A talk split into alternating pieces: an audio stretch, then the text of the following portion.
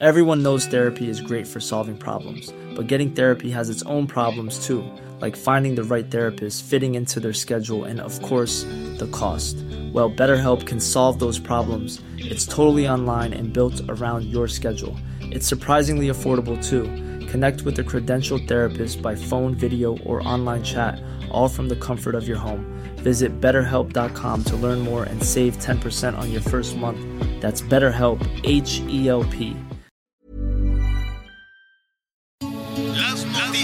¿Qué tal? ¿Cómo le va? Estás a punto de escuchar Yo soy Javier Alatorre. las noticias con Javier Alatorre. La vamos a pasar muy bien.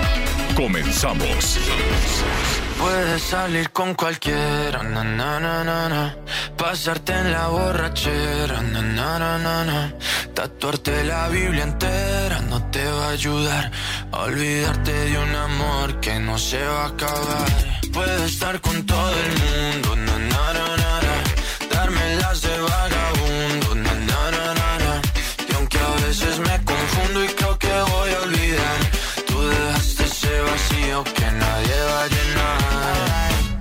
Cara cuando me veas la cara. También me por Eso, así vamos a iniciar este viernes. Ya, póngase a bailar desde ahorita. Ya, basta.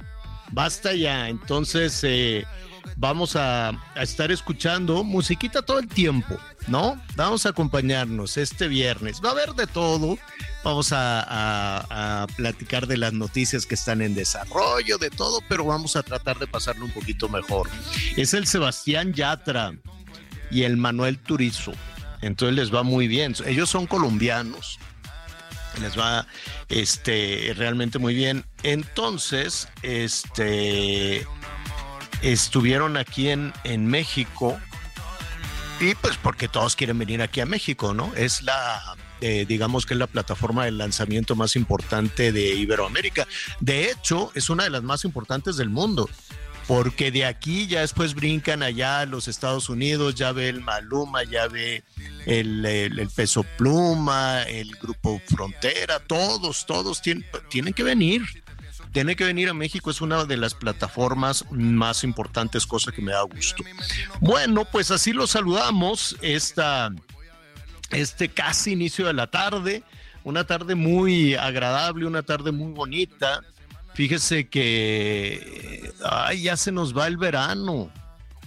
Ya se nos va el verano. Y entonces pues viene el otoño que es muy bonito. Honestamente, a mí me gustan todas las estaciones, pero el otoño cambia, ¿no? Se ven los árboles este, muy bonitos, no como en Canadá o como en Washington, que se ponen así naranja, rojo, este, amarillo. Yo puse, Fíjate, Miguelón, que yo puse unos maples. Este, bueno, le doy preferencia desde luego a las especies nativas, pero en la parte de camellón dije, ay, a ver, aquí voy a poner. Y se ponen amarillitos ya, en nada, en cosa de nada. Y luego, pues son un montón de hojas amarillas muy bonitas de maple con naranja, con rojo. Y se hace en el camellón una especie de tapete tan bonito, tan bonito con las hojas que la verdad es es, eh, es muy bonito. Epa, nos cortaron así de fregazo. Déjelo bajito, una camita. Ayer nos estaba cucando un productor de imagen que se llama Gonzalo Oliveros y me dice, ¿por qué nunca te ponen una camita o te ponen un- unos efectitos? Y le dije, pues porque esto es cosa seria, Gonzalo Oliveros. Entonces yo que tú, Leonel Sánchez, iba y le picaba los ojos. Bueno, no, no tanto. ¿Cómo estás, Miguel Aquino? Hola Javier, ¿cómo estás? Me da mucho gusto saludarte a todos nuestros amigos. Excelente inicio de viernes. Ya tenemos prácticamente el fin de semana, el fin de semana encima. Y pues espero que hayan tenido un excelente, un excelente viernes, porque de este lado, no, señor. Ya Estoy- sé, qué terno. repateo de, de. Pero, a ver, que acuérdate que los de la Comisión Federal te hicieron pasar un corajón y allá andaba, luego córrele para el hospital que te subió la presión de un coraje, ¿no? Como dice, como dice mi mamá, doña José, te encajaron un coraje. Saludos a mi mamá. No, no, no. Eh, pero a ver, a Es- ver, déjame nada más poner en antecedentes a nuestros amigos. Miguel Once va de viaje de, de luna de miel de, de platino o, o algo, ¿no? De viaje romántico con Aide. Saludos Aide, por favor. Entonces tiene todo planeado, la maleta, dijeron vamos a ir aquí, vamos a ir allá, ya todo listo.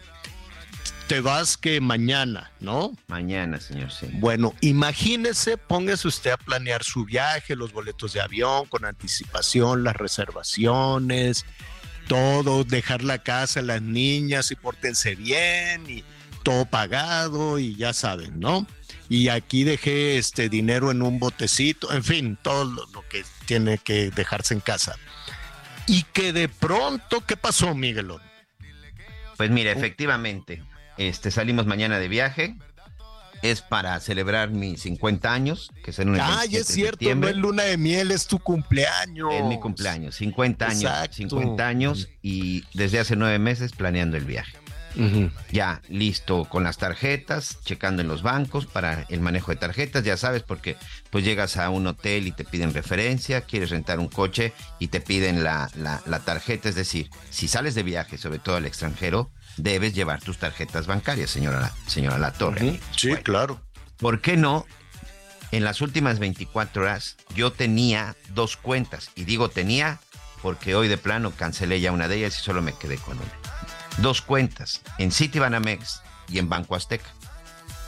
Pues desde el día de ayer, Javier, me empezaron a llegar cargos por 60 pesos, por 70, por 900, por 1300, hasta que finalmente llegó una de 25 mil pesos ¿Qué? para un hotel de aquí precisamente de la zona de Cancún. Pero No, ¿sabes qué- qué es lo peor? Que en las dos cuentas. Primero empecé con la de Banco Oye, pero Azteca. son do- dos bancos distintos. Dos bueno, bancos ahorita. completamente diferentes. Empecé con la de Banco Azteca, me llegaron a las 7 de la mañana. Tiempo Cancún, recordemos que Cancún tiene una hora antes, es decir, a las 6 de la mañana me estaban ya haciendo cargos de una tienda de tecnología. Me llama la atención porque en total tuve siete cargos. Cuatro, cuatro en Azteca y tres, este, y tres en la de Pero Banamex. fue en la madrugada, fue durante la noche. En- y ahora, Entre las 5 y 6 de la mañana empezaron los cargos y el último fue a las ocho y media de la mañana. Pero en cuanto Ay. me doy cuenta, pues empiezo a decir no reconocido, no reconocido, no reconocido. Banco Azteca inmediatamente me, me, me sí, es lo que te iban a decir. Ellos actúan de, de, volada. Y te voy a decir qué, Actúan qué sucedió incluso con Banco Azteca. Ya me regresaron el dinero, porque sí me Ah, lo tomaron de mi cuenta. Ya me lo regresaron, ya quedó en aclaración, pero me cancelaron la tarjeta. Pues sí, Me porque cancelaron no la tarjeta sabemos. por seguridad. Pues porque y está clonada, clonadísima. Clonadísima, señor. Y ya agarro y ya voy y me dicen, en 20 días llega la tarjeta, pero ahorita lo que podemos hacer es una tarjeta de guardadito y todo. Y bueno, pues al final lo tuve que hacer porque ne- necesito llevarme un plástico. Yo no sé si eso me va a Claro. servir para dejarlo de garantía en el hotel o en el, creo que no. Pero bueno, en esas estaba cuando me llegan, me empiezan a llegar los cargos ahora de Citibanamex. Dios santísimo. Entonces salgo de un banco y me voy a otro banco y lo peor del caso, en Citibanamex, Javier, incluso no me querían cancelar la tarjeta. ¿Cómo? Me decían que no, mi cuenta era de perfiles, es sí, es una cuenta que tengo desde hace 20 años y ellos me decían, lo único que podemos hacer es abrirle otra cuenta. Le dije, no, no quiero Pues claro absolutamente no. ya nada con ustedes. ¿Por qué? Porque había sucedido ya anteriormente, en julio, me trataron de hacer un cargo para unos boletos de avión por 13 mil pesos a la Uy. tarjeta de Banamex. Inmediatamente reporté, avisé y por fortuna en ese momento no tenía fondos suficientes y, y no pasó, pero cuando me di cuenta la reporto y se supone que mi, que mi tarjeta ya estaba cancelada en Banamex desde julio. Ah, pues resulta que no la habían cancelado, Javier, y resulta que no la habían bloqueado la gente de Citibanamex y hoy nuevamente, entre ayer y hoy, nuevamente me quisieron hacer cargos, entonces dije, no, porque tu, tu, tu sistema no me está dando la garantía. Se supone que ya me la habían cancelado y hoy me siguen haciendo cargos. Y simple, me estaban haciendo cargos de una tienda también de tecnología de Microsoft en Naucalpan a las No 8 lo de la mañana. creer. O sea, 7 de por la todos lados. centro de México. A ver, Y ahí ojo, lo extraño es que te hacen cargos en diferentes estados correcto. con la misma tarjeta. Tijuana, Estado de México y Hermosillo son los cargos que me hicieron en, en las tarjetas tanto de Banamex como de Banco Azteca. En el caso de la de Banamex, todas fueron en el Estado de México. En el caso de las de Azteca fueron en Tijuana y en Hermosillo, pero insisto, Azteca inmediatamente este, me reembolsó lo que ya me habían, lo que ya me habían tumbado de la tarjeta. Pero en Banamex se supone que yo ya la había cancelado por una situación anterior y no, este, y no me hicieron caso. Y luego llega el cargo de 25 mil pesos, estando en el banco de 25 mil pesos de un hotel aquí en la Riviera Maya. Dije, no. Estando ahí con ellos, si no le dijiste y no se lo enseñaste a ver, mira. Claro, claro, porque la gerente no me la quería cancelar y ahí le enseñé por fortuna. En, yo tengo el sistema de que por mensaje te va llegando depósitos, retiros y todo lo que va haciendo en tu cuenta. Y en esas estábamos. Cuando me llega el de 25 mil, te voy a decir exactamente la cantidad porque ¿Qué? en verdad no me la quieres cancelar. Me llegó Pero un qué, cargo qué por- absurdo. Sí, A ver, sí, es ¿de cuánto fue el cargo? absurdo, y sobre todo porque de 25.440 Ah. para un hotel, el famoso hotel de este Nickelodeon aquí en la zona de la Riviera Maya. Ya Oye. cuando me llegó eso dije, no, no Pero- quiero tu tarjeta, adiós. A ver, y esta señora de este banco, ¿qué argumentos? O sea, ¿por qué te decía que no te iba a cancelar? Pa- Nunca me dieron no un pagar, argumento, para simplemente no- me dijeron, es usted un cliente desde hace mucho tiempo, lo que podemos hacer, este, ay, de pronto sí, me sacaron tres cuentas que yo ahí tenía, sí, en su momento tuve una de, de este, de nómina, otra de ahorro y la última perfiles, que incluso ahí es en la con la que manejaba algunas cosas de la productora, del del negocio de la producción que tenemos, y bueno, de plano ya tuve que cancelar todas. El argumento era de que no era culpa de ellos y que en este caso lo que podía hacer, me decía, es solo le cambio la cuenta, pero se queda usted todavía con su mismo número de cliente. Le dije, no, no quiero nada ¿Cómo con crees? City Banamex. Entrégame un no. documento en donde diga que tengo cancelado todo. Se supone que a mí ya me habían intentado hacer un fraude y se supone que tú me habías cancelado la tarjeta y resulta que no me cancelaron absolutamente nada. Pues está Eso muy sinceramente me sospechoso. hizo pensar mal. Dije, no quiero nada. Si me siguen Claro. llegando cargos y si hay una deuda, yo no voy a responder por esa deuda. Y no me moví hasta que me entregaron un documento en donde dice que tengo todas mis cuentas canceladas en Banamex. Pero terrible Qué porque hoy me dejaron sin tarjeta, mañana me tengo que ir de viaje a Estados Unidos y gracias a esta bola de delincuentes, pues ahora no sé qué, qué es lo que voy a tener que hacer, señor. Oye, pues eh, yo creo que con esa tarjeta provisional, ¿no? Pues por lo menos puedes ahí garantizar, garantizar algunas, algunas cosas. Lo que sí creo yo, le vamos a preguntar a Aurelia, mira, eh, te- honestamente, eh, yo con el Banco Azteca estoy el más feliz. Puedo hacer, tienes ahí las aplicaciones, con- no tienes que andar cargando dinero, pagas esto, pagas aquello, pagas el otro eh, y responden inmediatamente, ¿no? Con esta aplicación de celular responden ahí inmediatamente. Correcto. Cuando me han hecho fraude, sí, pues te quedas sin, sin tarjeta, pero este, reaccionan muy rápido. Muy, y, y muy, te digo, muy, y en Banco rápido. Azteca ya me regresaron el dinero. Qué bueno. El- lo que me Ahora- tomaron ya me lo regresaron, pero tuvieron que Pero cancelar la tienes una aplicación. ¿Sabes qué puede ser? Bueno, aquí ya estamos entrando a ver nuestros amigos que te recomienden también, que te sugieran cómo te puedes ir de vacaciones de esta manera. Y ahorita te digo que me pasó en, en dos ocasiones. Ahorita te comento. Este, puedes tal vez, solo tal vez decirle al banco, oye, te hago una transferencia.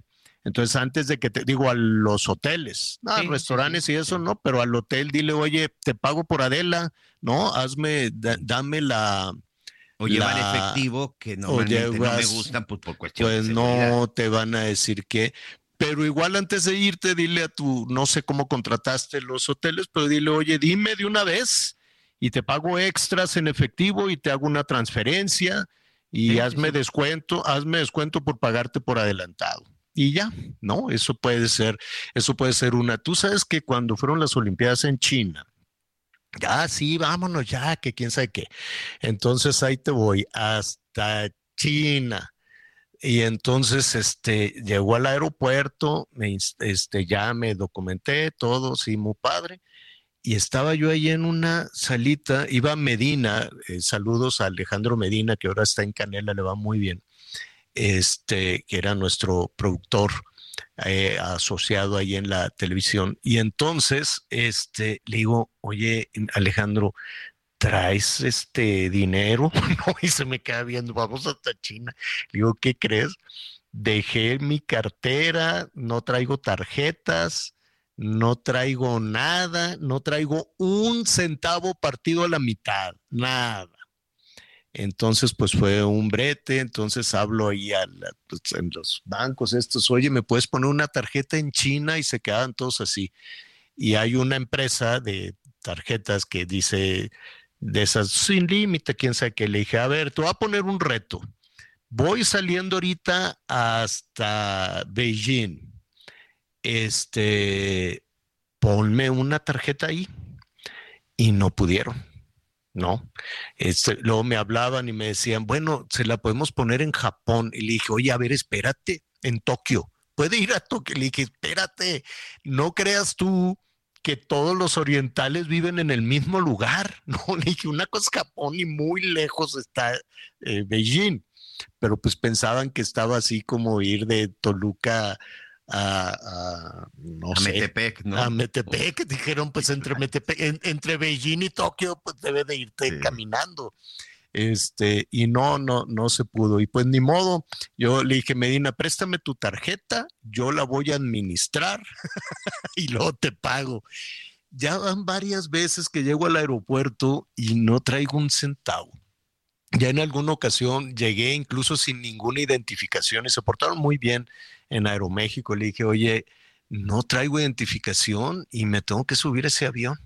Y ya me subieron escoltado y fírmele aquí, fírmele allá, escoltado, pues porque tenía que pasar un montón de filtros sin identificación. Y pues ya, sí, la verdad es que por andar poniendo todo, no, que el micrófono, que esto, que aquello, que el otro, siempre se me olvida la cartera y pues a los compañeros camarógrafos así, ¿cuánto traes? ¿No? y ya con eso. Sí, sí, sí. ¿Cuánto te dieron? ¿Cuánto te dieron? Ya hacemos la vaquita. Bueno, pues buen viaje, diviértete mucho, te vamos a hacer tu pastel de chochitos de matre cuando regreses. Pero ya este, mándamelo, Javier, me debes el de desde el año pasado, señor La Torre. Desde la rosca, ¿eh? se te van a juntar dos roscas de reyes. Está tu caja de pan de muerto, no sabes el pan de muerto, qué bárbaro.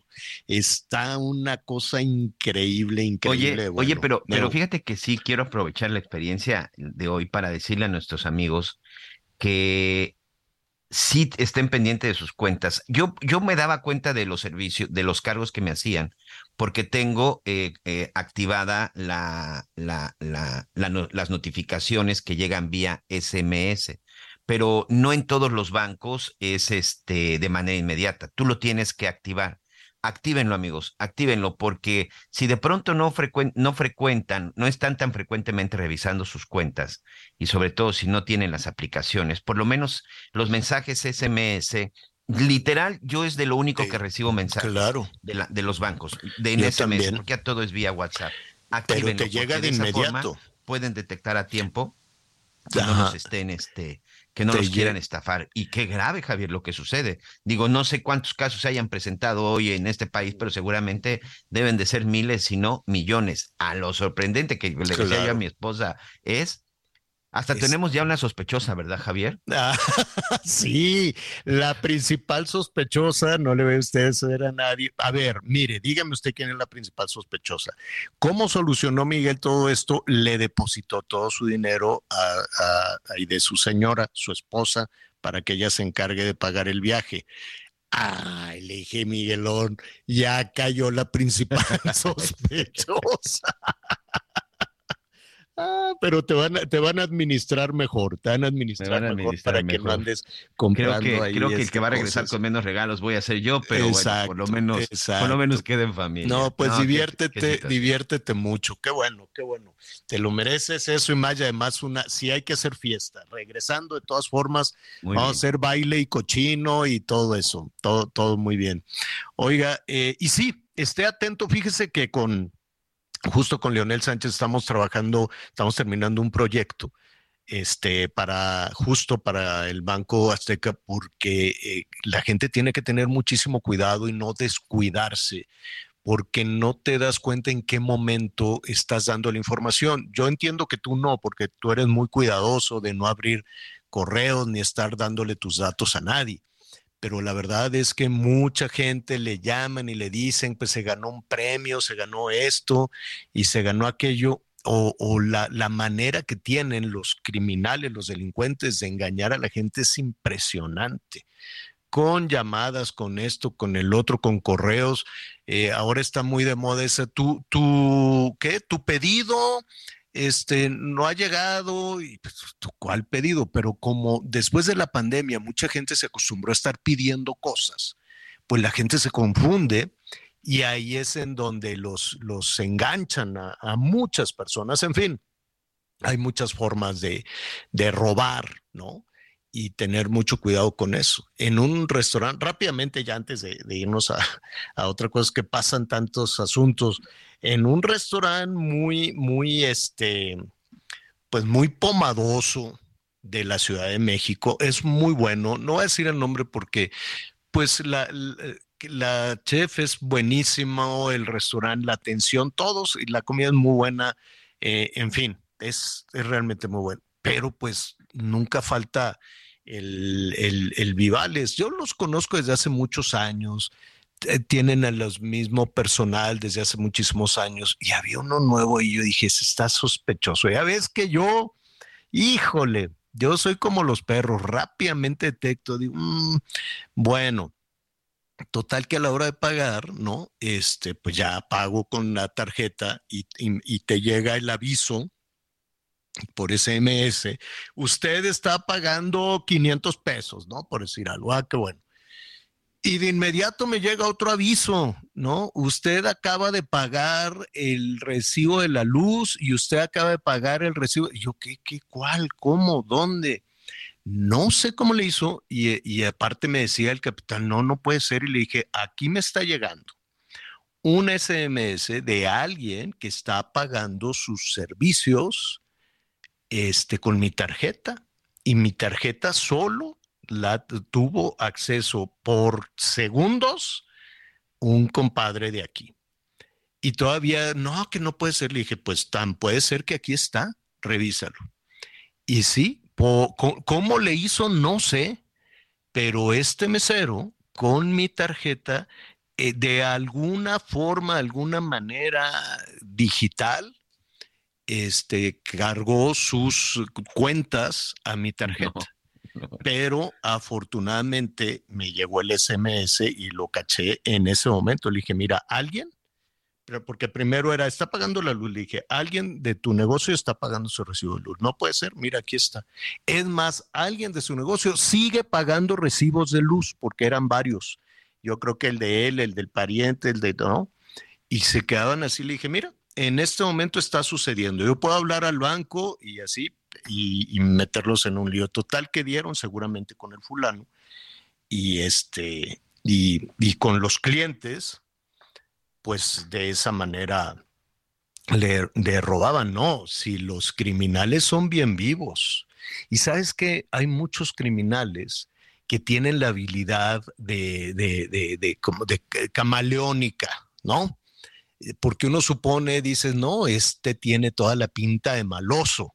Y sí, los ubicas, pero hay otros, así mosquita muerta, de, ah, sí, pásele licenciado, quién sabe qué, y zrápale. Y esos son los peores, son a los que no te das cuenta y te roban la información. Es que, a ver, pues ya todo es digital, todo es con tarjeta y tú no sabes quién tiene tus datos y se lo llevan a una prisión y desde esa cárcel están, ¿no? Haciendo cargos en diferentes estados, ¿no? La verdad es que desafortunadamente, tristemente, el, el nido del hackeo, de las extorsiones, de los chantajes, de los engaños, es en las prisiones. Es una cosa este, terrible. Todos lo sabemos, las autoridades lo saben, pero pues evidentemente no, no actúan. Oiga, eh, bueno, ya lo sabe, hay que activarse, hay que pasarla muy bien este viernes. Ya decíamos ayer que con ese asunto del Alzheimer y demás, pues hay que andar activo. Eh, ¿Qué más eran las recomendaciones? El omega, ¿qué? El omega, el omega 3, señor. Que, El omega que 3, porque además ya vi que tú lo compras, pero no nada más en, en- en pescado, ¿verdad? Lo compras No, señor, con- también. Tres cápsulas al, día. Es, y de hecho, fíjate Tres que es de cápsulas. Aceite de salmón, omega 3, 6 y 9. Cuando estaba chiquito me daban aceite de hígado de bacalao, unas cucharadas. Guácala, pero bueno, la emulsión, Emulsión de de Scott. La emulsión de Scott. Claro. sí, Póngase a bailar un ratito en lo que hacemos una pausa y volvemos de inmediato. Puedes hacer cara cuando me veas la cara. También me sé portar como si nada me importara a ti que ya no sientes nada. Ya no te hagas la idea. Decir que no me quieres, dime algo que te crea. Conéctate con Javier a través de Twitter, arroba javier-alatón. Sigue con nosotros. Volvemos con más noticias. Antes que los demás. Todavía hay más información. Continuamos. ¿Tú qué harías con cuatro meses de tu sueldo? Unas super vacaciones. Yo cambiaría mi recámara. Una bici de montaña. Y una compu para mis hijos. Arreglarme los dientes. ¿Y tú qué harías? Fonacot te presta hasta cuatro meses de tu sueldo, con el interés más bajo, en efectivo y directo a tu cuenta en 24 horas. Fonacot está conmigo. Gobierno de México. Las noticias en resumen. Un grupo armado asesinó a balazos a cinco personas en la colonia Centro, en el municipio de Emiliano Zapata, en Morelos. Hasta el momento no hay reporte de personas detenidas por este multihomicidio. El diputado del Partido del Trabajo en Hidalgo, Edgar N., fue detenido en su residencia en el municipio de Ixmiquilpan. Durante un cateo le incautaron dos armas de fuego, cartuchos y diversas dosis de drogas. Durante el operativo detuvieron a una segunda persona. Autoridades e integrantes de un colectivo de búsqueda de personas desaparecidas en Tijuana, Baja California, hallaron los cuerpos de cuatro hombres a unos metros de la frontera con Estados Unidos. Presuntamente se trata de migrantes que fueron ejecutados por presuntos delincuentes. Hoy el dólar se compra en 16 pesos con 59 centavos y se vende en 17 pesos con 60 centavos. Consiéntete con la maestría y calidad milimétrica de nuestros sistemas de descanso. Te mereces un Posturpedic. Oye, Miguelón, en información en desarrollo que ahora sí y además corriendo, así casi Sí, casi este, en, en pijama, que ahora sí ya salió de la cárcel este, el fiscal de Morelos, Uriel Carmona, ¿no?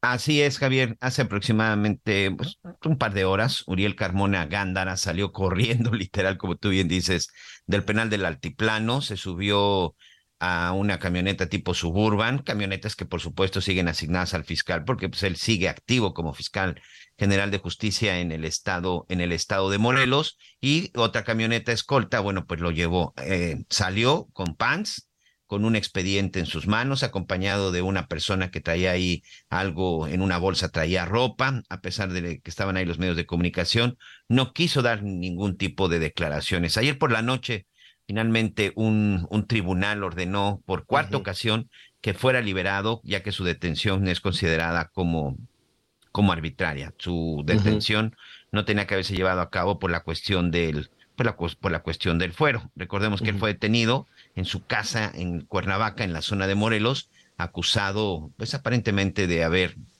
ocultado información en, la en una investigación de feminicidio que se lleva a cabo en la Ciudad de México, Javier. Pero bueno, pues ya viene en camino Pero- rumbo al estado de Morelos, seguramente. Pues no Uriel sé si a Carmona Morelos. Gándara, el fiscal de justicia del estado de Morelos, quien estuvo en el penal del Altiplano estas últimas semanas. A ver, sigue siendo fiscal. Sigue siendo fiscal, señor, sí, Sí, sigue siendo fiscal y eso es parte de lo que argumentaron los jueces.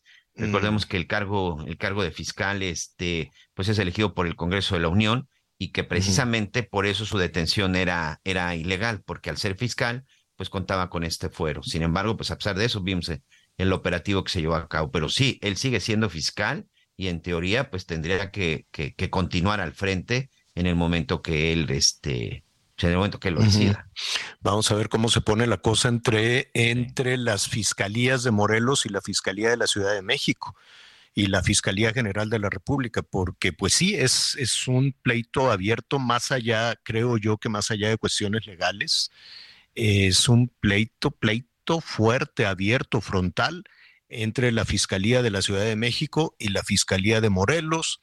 En medio pues está toda la sospecha del gobernador de Morelos, que trató de, dijo pues igual y me, me arropo eh, levantando la mano para convertirme en jefe de gobierno de la Ciudad de México. Y bueno, que al eh, final la relación entre el gobernador de Morelos, Cuauhtémoc Blanco, y el fiscal Uriel Carmona nunca fue buena. No, él, nunca. Él ya estaba, él ya estaba en el cargo cuando llegó, este, cuando llegó Cuauhtémoc.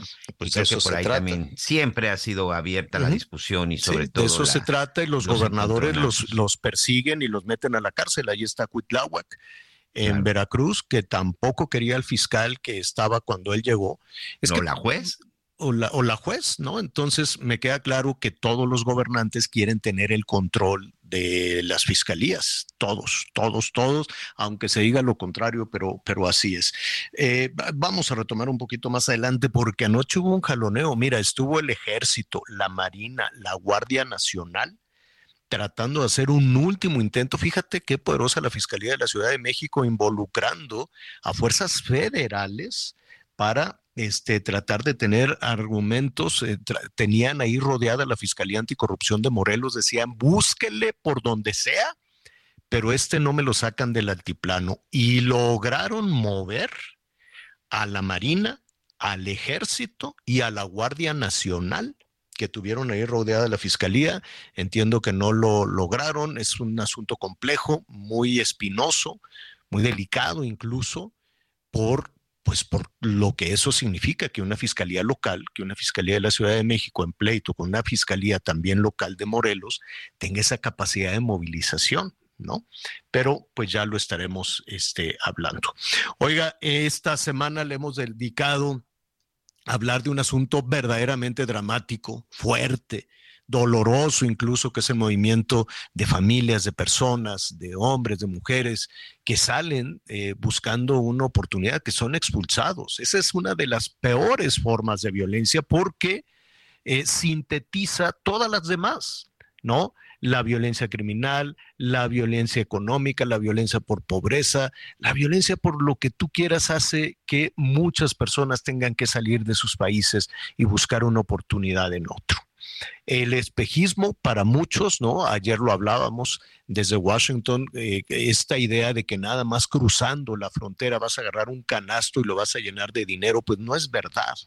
También solo cruzar nuestro país es difícil y doloroso. Y del otro lado, allá en los Estados Unidos, también se enfrentan a maltratos, a, a, una serie de cuestiones que ya estuvimos enumerando y que vamos a repasar. Cuando el dinero se mueve, como lo hablábamos hace un momento con los hackers y demás, o las transferencias, se mueven en cuestión de segundos. Cuando las mercancías tienen toda esta posibilidad de moverse a través de los países, de los océanos, los seres humanos quedamos al final los seres humanos quedamos viviendo una situación dramática, trágica, y ahora pues estamos enfrascados en una discusión con los Estados Unidos, en presiones, en amenazas, y en medio pues están miles y miles de migrantes sorteando muchísimos, muchísimos peligros. Vimos cómo se reventaba la posibilidad, ¿no? Entraron todos a, a las oficinas de la Comar, de la Comisión Mexicana de Ayuda a Refugiados, tratando de encontrar algo, ¿no? que les dé esa certeza de que puedan avanzar. Andrés Ramírez Silva es el coordinador general de la Comisión Mexicana de Ayuda a Refugiados y yo le agradezco muchísimo que esté con nosotros esta tarde. Andrés, ¿cómo te va? Muy buenas tardes. Muy buenas tardes, Javier, ¿cómo estás?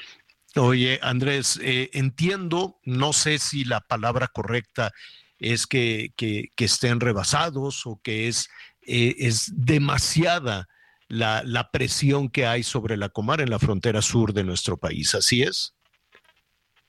Mira, la cantidad de gente que ha llegado este año es extraordinaria, como nunca antes en la historia. Solamente al cierre de agosto llegaron 100 mil personas, con lo que la proyección año sería 150 mil. Jamás tuvimos tanta gente y, lógico, la capacidad operativa de la Comar es limitada y desde luego en la medida en que esto sigue llegando y se sigue intensificando, pues no hay manera que nosotros podamos dar cuenta de esta situación en la situación en la que está.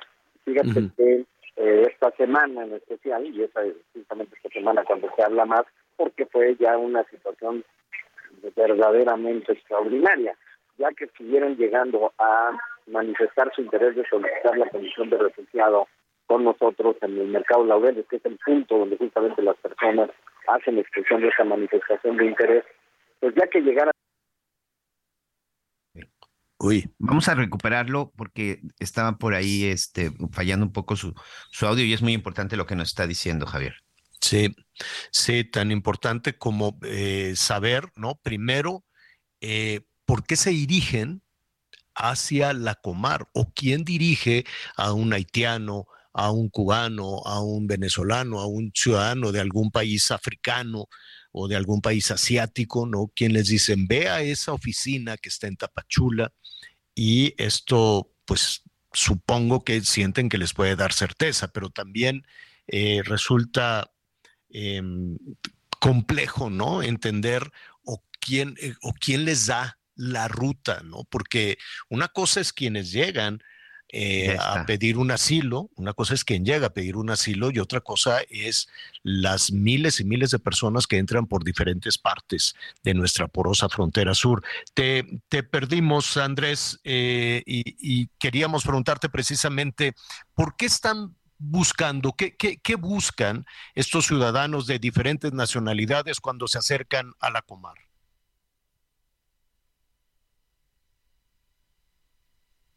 Andrés. No. No, señor, nos sigue fallando. No, no, no lo tenemos. Y bueno, eh, de alguna manera tienen la posibilidad, tienen la certeza en esa condición de refugiado que hay que preguntar también qué significa, a qué les da derecho, qué pueden hacer, durante cuánto tiempo en, eh, en nuestro país y si de y si de alguna forma esto también les puede servir de protección. Es tan doloroso ver a estas familias. Este, la cantidad de niños, de niñas, está creciendo muchísimo. Ahí está ya, señor. Sí, está creciendo muchísimo en, eh, en nuestro país y ahora sí ya te tenemos, Andrés. Te ofrecemos una disculpa. La comunicación, pues está fallando, nos está fallando mucho hoy. Te comentaba qué es lo que buscan estos miles de personas de diferentes nacionalidades cuando, cuando llegan a la Comar.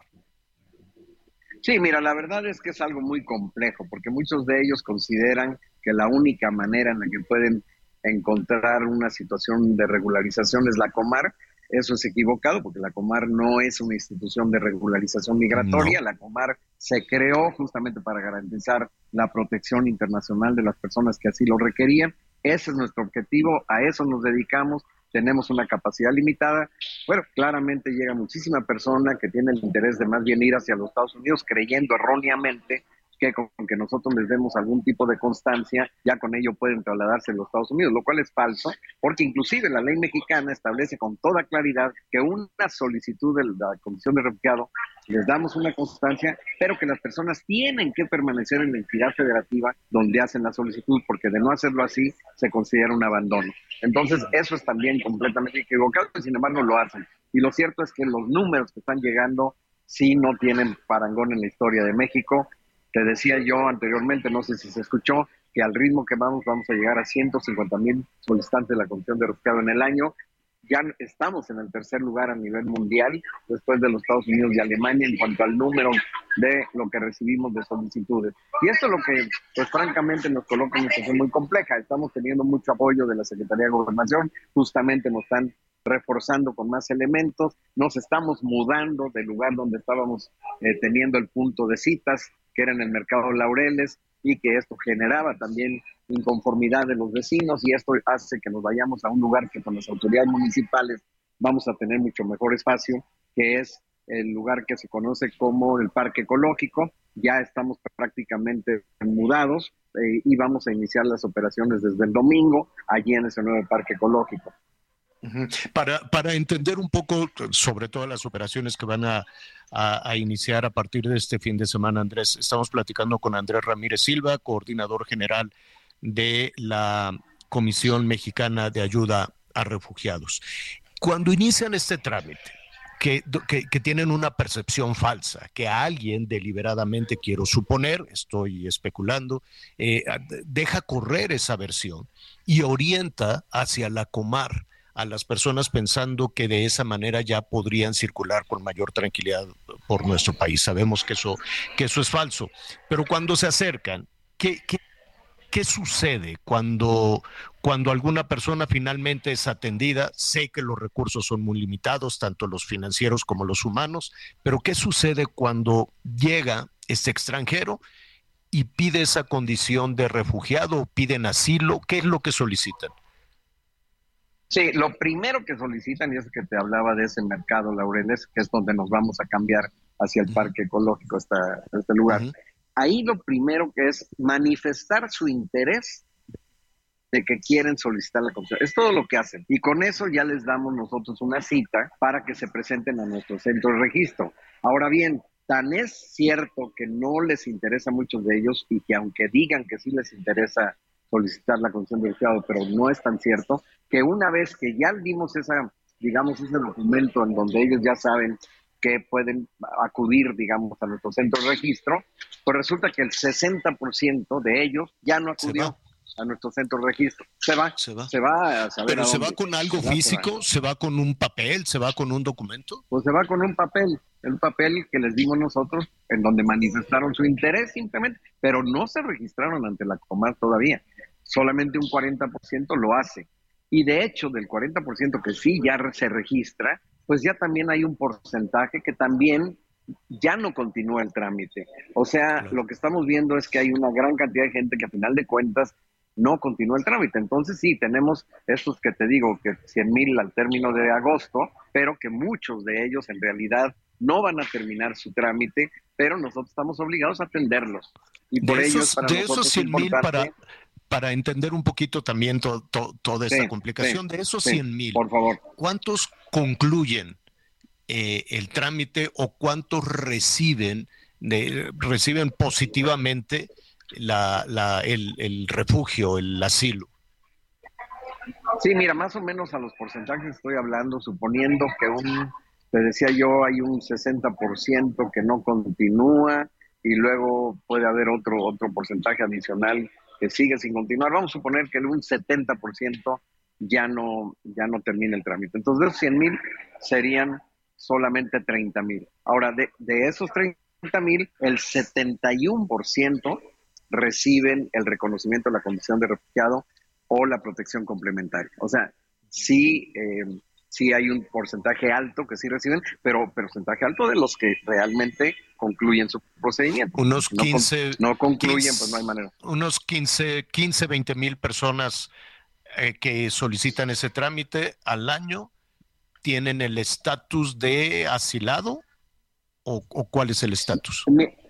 Sí, sí, eh, no, se le llama de refugiado. El estatus de, refugiado. Sería un poco más. Vamos a suponer, vamos a, vamos a suponer que sí terminamos el año con 150 mil solicitantes.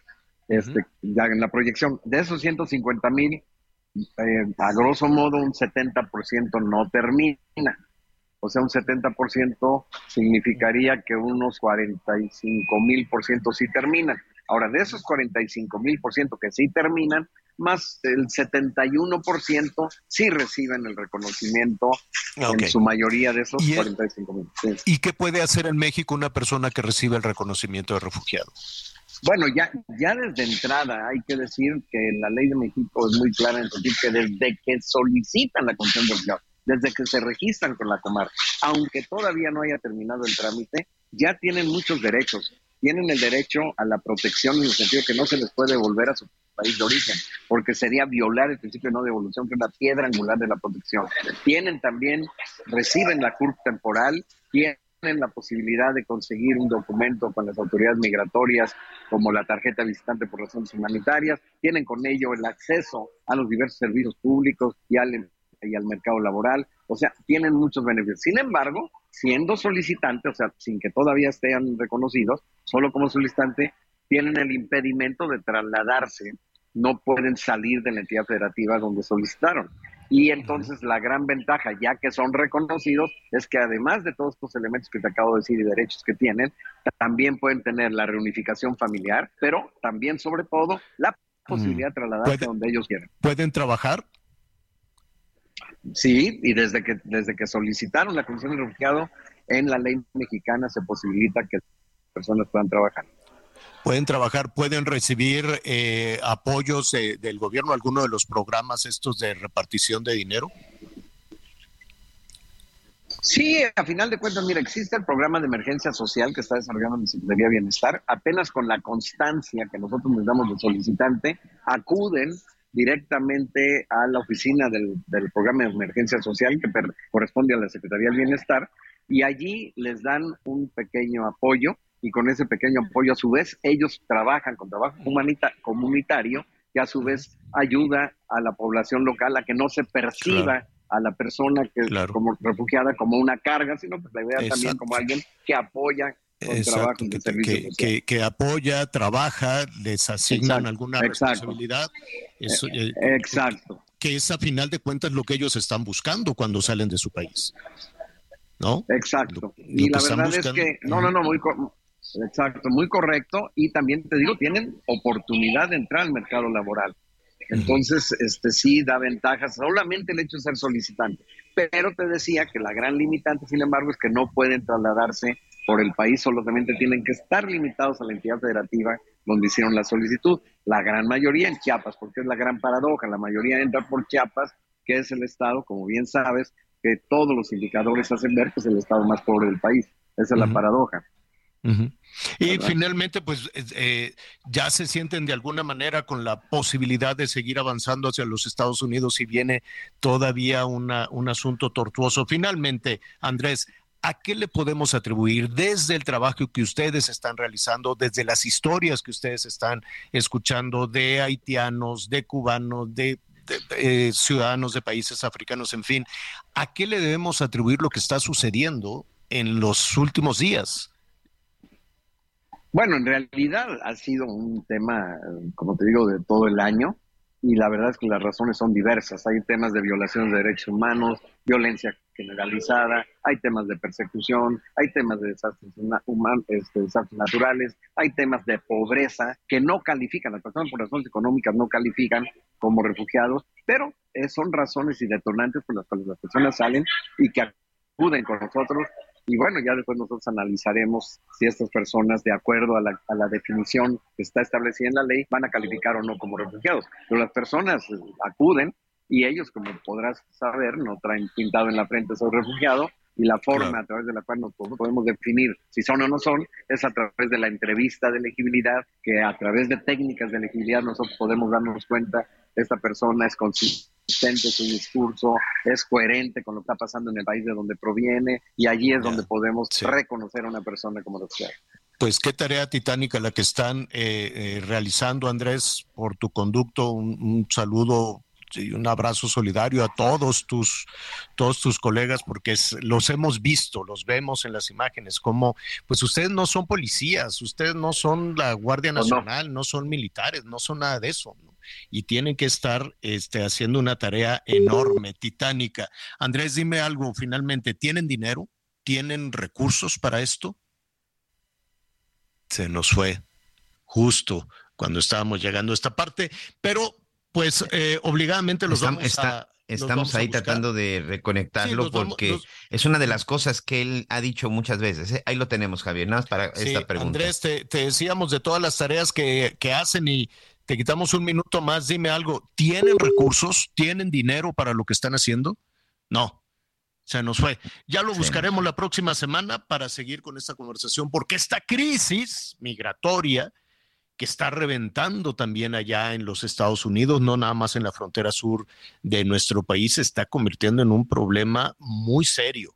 Ayer hablábamos de Eagle Pass, ayer hablábamos de que ya en esta pequeña localidad de, Texas, bueno, ni tan pequeña, pero es uno de los pasos, eh, sobre todo comerciales de nuestro país. Este, pues ya están con una emergencia bárbara. Ciudad Juárez, Miguel, en Ciudad Juárez sigue cerrado este puente, ¿cómo se llama? De las Américas, creo, si no me equivoco. Sigue, sigue cerrado, lo bloquearon, lo cerraron, y es la entrada de camiones y camiones y camiones con mercancías, y está cerrado el puente. Eh, ellos dicen del lado de los Estados Unidos que no tienen agentes, los agentes, eh, digamos, aduanales, pues los movieron de ahí para que ayuden a la migra a contener, a poner tiendas de campaña y a tratar de ayudar también con la cuestión de ayuda humanitaria a las miles de personas que están en fila llegando y llegando, sobre todo mucho venezolano. Entonces dicen, ¿saben qué? No tenemos forma de estar eh, revisando los camiones, así es que vamos a cerrar el paso. ¿Y eso qué significa? Que hay una fila enorme justo en este momento con camiones mexicanos, con producto que están ahí atorados. Yo no sé cómo le hacen los transportistas, es un tema fuerte. De eso, más a eso súmele que en medio del río revuelto la droga se está metiendo, ¿eh? Tienen distraída a la gente. Así es que vamos a hacer una pausa y volvemos con más.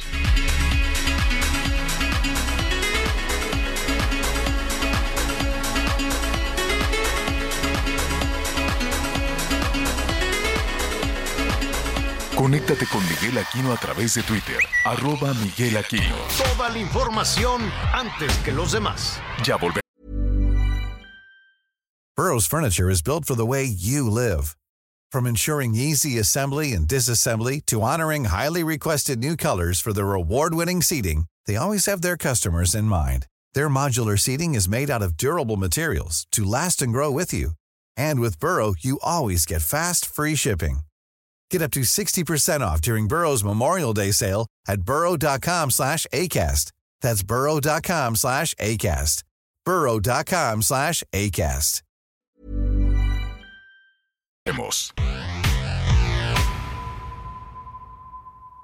Todavía hay más información. Continuamos. Muy bien, muchas gracias. Continuamos, continuamos con más información. Gracias a todos nuestros amigos por sus comentarios, gracias por sus mensajes. Le recordamos nuestro número de contacto: 55 14 90 40 12. 55 14 90 40 40 12. Vamos a leer aquí algunos comentarios, precisamente desde Mérida. Raúl Leal me dice: Buen día, a todas mis tarjetas le tengo una cinta, los códigos de seguridad, por si acaso. Saludos, muchas gracias. Buenos días, Felipe Flores de Xometla, Colman, México. Hace unos años yo fui víctima de un funcionario de Banamex sucursal Texcoco. Solicitó una tarjeta de crédito a mi nombre y la usó en un buen fin. Gastó 25 mil pesos. Yo nunca tuve la tarjeta en mi poder. Falsificó mi firma. El banco nunca quiso cancelar la deuda de manera directa. Un año después logré a través de Conducef y con un abogado que se cancelara la deuda. Perdí los costos de abogado, pero no pagué los cargos que nunca realicé. Muchas gracias, don Felipe. Buenos días, saludos desde Texcoco, Estado de México, la familia Villegas Díaz.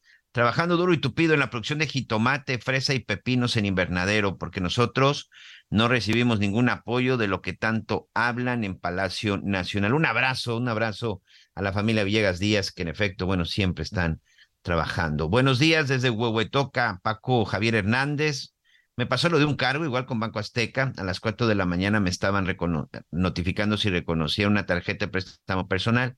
Afortunadamente sí, me la cancelaron. Y ya les digo, ¿eh? y además muy rápido regresaron, regresaron el dinero. Bueno, eh, gracias a todos nuestros amigos, gracias en verdad por todos sus mensajes. Ahorita vamos a leer algunos mensajes.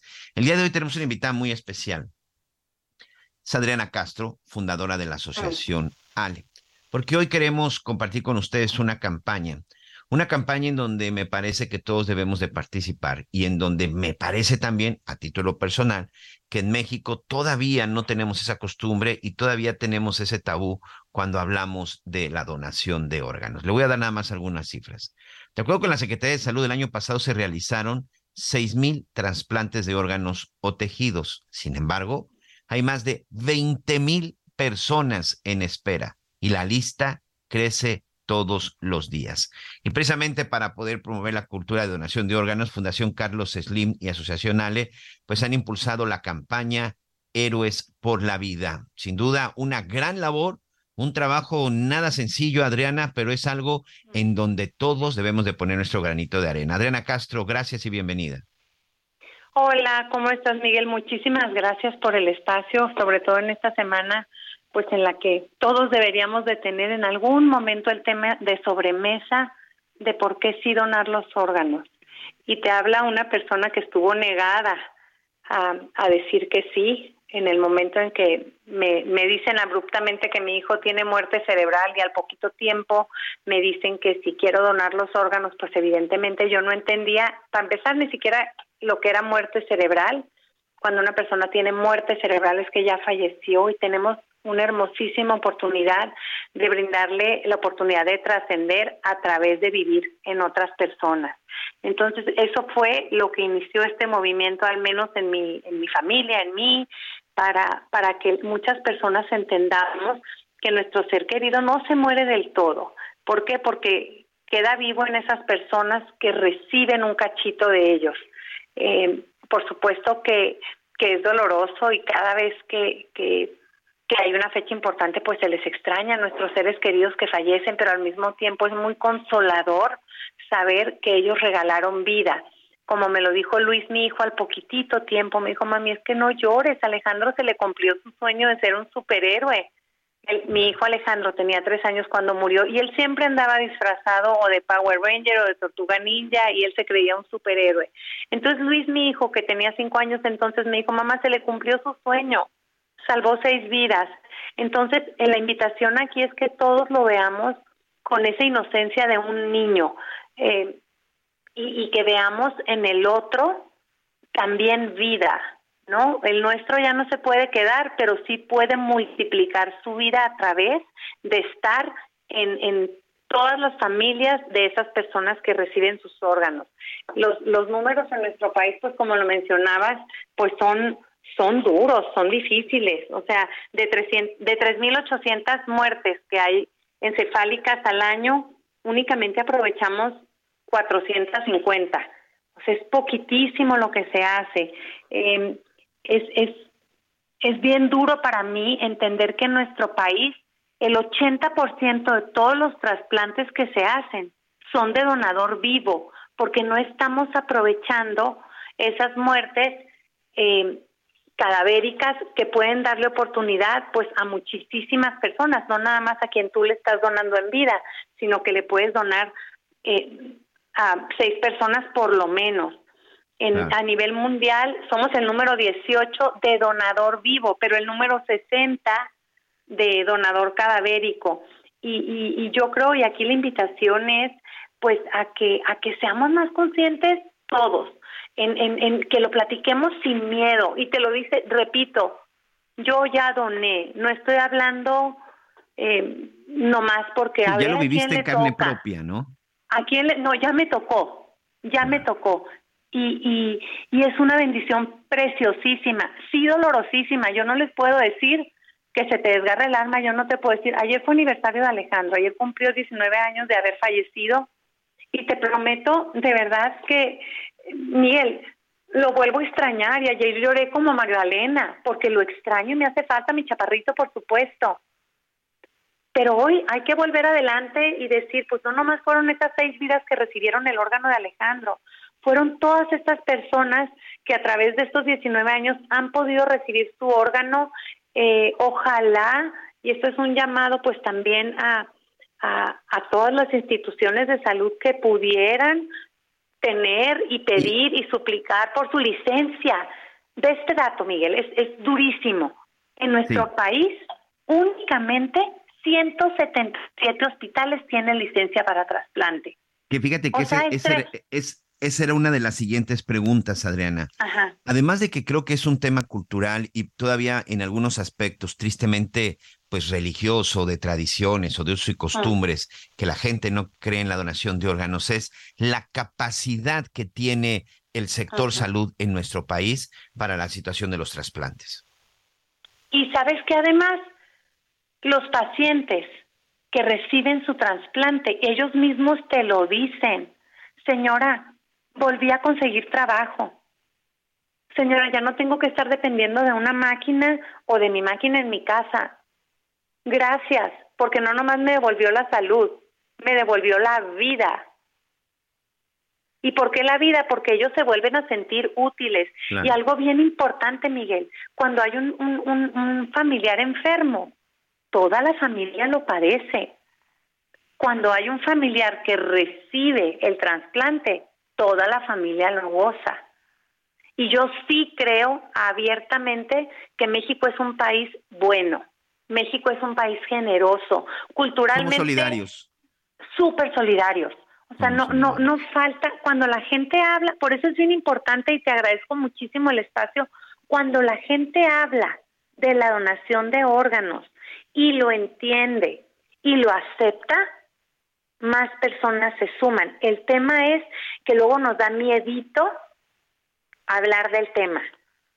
Y yo lo único que les puedo decir es que el paciente que llega con algún trauma craneoencefálico, que son los posibles candidatos donadores, como se dice, créanme, los cuidan como la niña de sus ojos. ¿Por qué? Porque al final del día la vocación de los médicos es salvar la vida del paciente que llega. Claro. Oye, Adriana, dime algo. ¿Qué se necesita? Eh, a ver, ayúdanos, ayúdanos para tratar de entender y sacarnos de esta ignorancia. ¿Qué se necesita para ser para ser donador? ¿Qué necesitamos hacer? ¿A dónde hay que registrarse? Lo ¿Dónde primero me anoto? que Mira, decir que algo. hacer- Yo tengo mi licencia de conducir. Aquí Qué buena estado de onda. Quintana Roo, y aquí te preguntan que si en caso de accidente o cualquier situación eres donador de órganos y en mi licencia de conducir dice sí, soy donador de órganos. Ay, Yo soy bendición. donador de órganos. ¿Qué Ay, necesitamos gracias. hacer el resto? Mira, lo primeritito y más importante es que lo hables con tu familia. ¿Por qué? Porque al final del día quien firma el papel para que tus órganos se tomen o no se tomen, en el momento de que se confirma la muerte cerebral es tu familia. Y si tu familia, a pesar de que tú en tu licencia pusiste que sí, tu familia dice que no, no se van a tomar tus órganos. Entonces, cuando tú tienes tu licencia y en tu tema de sobremesa le dices a tu familia, oiga, yo voluntariamente puse aquí que quiero ser donador de órganos, por favor, respeten mi voluntad. Y Hubo una época en donde esto- incluso existía dime. esta campaña en donde traías tú hasta una credencial. Y, y mi Sí, de pregunta hecho es la esta. puedes es- imprimir, es- la puedes es de- imprimir. Ajá, y es decir, existe un documento en donde, eh, independientemente de la decisión de mi familia, tengan que respetar por este documento que yo soy un donador de órganos. A lo mejor, a lo mejor eso es lo que nos haría un poquito mayor falta, ¿no? ¿Qué opinas? 100%. Lo que tú estás diciendo, ojalá te escuche alguien que nos pueda ayudar a que suceda. ¿Por qué? Porque hoy por hoy no es así. Pues los legisladores hubo, son los que este, tienen que ponerse a trabajar en este tipo de cosas. Eh, la donación de órganos va a salvar muchas vidas. Una persona, en promedio, son seis, siete vidas las que puede, las que puede salvar. Y creo que si en algún momento alguien se pone a trabajar como de veras debe de ser en el Congreso con cosas importantes, la donación de órganos me parece que es un tema que hoy no está en la agenda de nadie, Adriana. Pues no, y ojalá este me fascinaría que nos esté escuchando alguien que de verdad tome cartas en el asunto. Existió por decreto que todos éramos donadores voluntarios a menos de que manifestáramos lo contrario, pero pues son o sea, también los tien- tienen que pasar por las cámaras para que se secunde esa acción. Y no sé, yo yo no quisiera pensar que no se hace por temas presupuestales. O sea, mm, a veces pienso mal y digo, no, Adriana, regrésate, quédate en lo bueno, en lo bonito, en que, en que verdaderamente hay buenas voluntades y las personas están trabajando en favor de quien más lo necesita. Pero evidentemente el que suceda esto que tú y yo estamos aquí completamente de acuerdo, pues implica también que presupuestalmente tenga que haber un- una ventanita para el tema de los trasplantes. Y a mí, francamente, sí me asusta los recortes presupuestales que está habiendo en temas de salud. Sí, y no me quiero meter en salud. temas políticos ni, ni mucho menos, pero, pero pues sí me asusta. Bueno, pues hay que hacer el llamado porque pues hay ocasiones que se gastan más en otras cosas que sencillamente son un absurdo, como yo sigo pensando en tener tantos partidos políticos, pero como dices, no lo vamos a politizar. Campañas Héroes de la Vida. Dime una cosa, ¿dónde podemos obtener más información? Dime tus páginas, Mira, ¿a dónde puede si- entrar si la gente para en- tener más detalles? Qué buena onda eres, muchísimas gracias. Es www.asociacionale.org. Muy bien. Y por supuesto Y, pues, también ahí ahí a través de estamos, Fundación eh, Carlos Slim. No, y en Héroes por la Vida. También está en Héroes por la Vida. No me sé la página de Héroes por la Vida, pero también en Héroes por la Vida son. La verdad es que sí trabajamos muy de la mano. Eh, Fundación Carlos Slim de la Salud son unos tipazos, nos ayudan un montón a que las cosas sucedan. Entonces, eh, pues nada, el chiste es que la gente se interese. Pues ahí está, vamos a, estar, vamos a entrar a la página y por supuesto vamos a seguir platicando al respecto porque esto debe de entrarle a alguien en serio y ahí está, ahí está, ahí está una situación más que se requiere ahora que van a empezar con todas sus campañas electorales. Adriana Castro, fundadora de Acción Ale, muchas gracias. Que Dios te bendiga, gracias por el tiempo. Muchas gracias. Ahí está, pues sí, es un tema que por supuesto tenemos que analizar, tenemos que conocer y además, bueno, si ustedes de los que ha decidido, se tiene que respetar, se tiene que respetar su voluntad, así como siempre en uno en el testamento, no sé, no sé si en determinado momento, incluso en su testamento pudiera poner alguna indicación al respecto, algo, algo legal debe de existir para que se respete, se respete su santa voluntad, así como usted ha decidido a quién deja o no sus bienes, pues me parece que la donación de órganos, pues con mayor razón, si usted decide a quién le va a dejar su casa, pues con mayor razón usted es el único que puede decidir a quién le puede dejar o por qué no donar sus órganos. Bueno, también vamos a platicar el día de hoy con este asunto del tema de las drogas y sobre todo del fentanilo, porque a pesar de las campañas que me parece que hay campañas que, que, no están cumpliendo sus objetivos. El consumo de fentanilo ha sido pues una de las situaciones que hoy tienen una emergencia en Estados Unidos, pero no nos equivoquemos, ¿eh? En México también, lamentablemente, el consumo de drogas entre nuestros niños y jóvenes en nuestro país se ha incrementado. Por ejemplo, yo lo saludo desde el estado de Quintana Roo, un estado que por años por años, lamentablemente, pues se encuentra entre los primeros lugares de niños y jóvenes que consumen drogas. Aquí hay casos que se han detectado de niños que tienen este acercamiento con alguna sustancia adictiva desde los 8, 10 años de edad. Como siempre, a mí me da mucho gusto saludar al doctor Mario Citalán. Él es especialista precisamente en adicciones, director general de In México y socio director de Smart.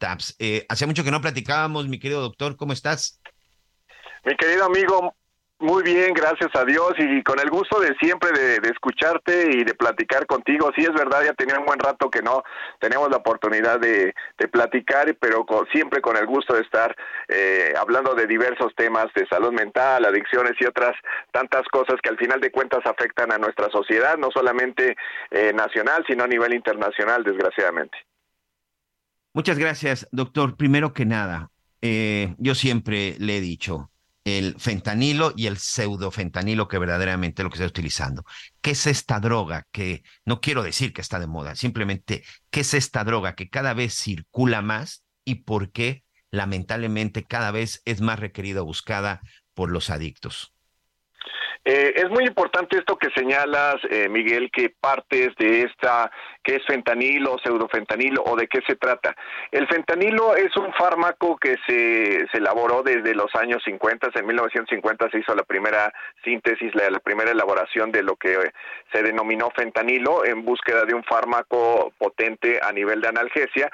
Se genera, se genera fentanilo, va desarrollándose y en los años 60 es cuando ya se le permite funcionar como un medicamento y puede salir a la, a la luz y utilizarse, ¿no? Y en los años también 60 eh, se fiscaliza precisamente sobre, sobre el, el fármaco al ser un opioide sintético. Opioide sintético significa que es un fármaco que hace las funciones similares a la morfina, a la heroína, que son eh, son eh, derivados de una de una planta de la amapola y que del bulbo sale una goma que se denomina goma de opio y de ese opio se obtiene estos alcaloides, la morfina y la, la heroína.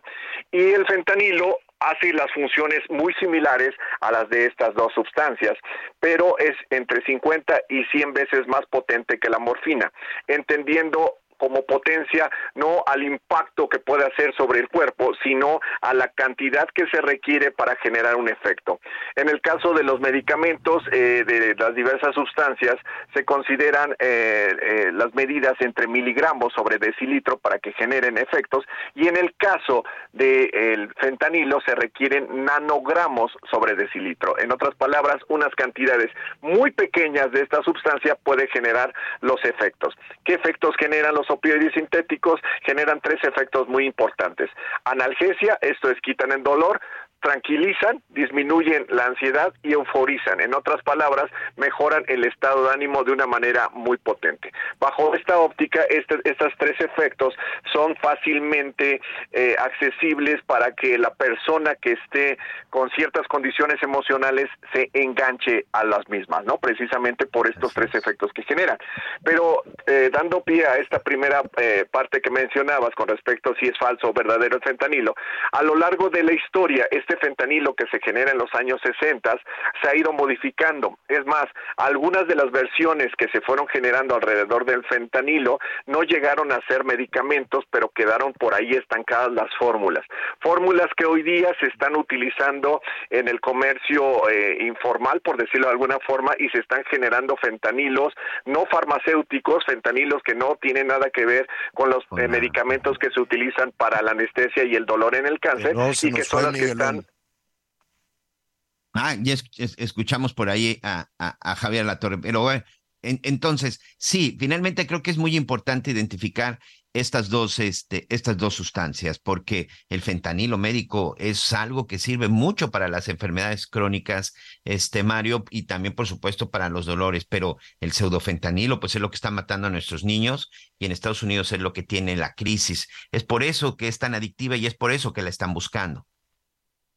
Sí, por supuesto. De, de, hecho, la capacidad de generar adicción es muy alta en el caso de, de cualquier eh, análogo de fentanilo. Denominamos análogos aquellas sustancias que, que, como base tienen la estructura del fentanilo, pero que tienen algunas otras variaciones. Por eso podríamos hablar de varias, varias varianzas de fentanilo y que en el mercado negro hay diferentes tipos de fentanilo con diferentes tipos de absorción y de, y de y de manejo a nivel orgánico.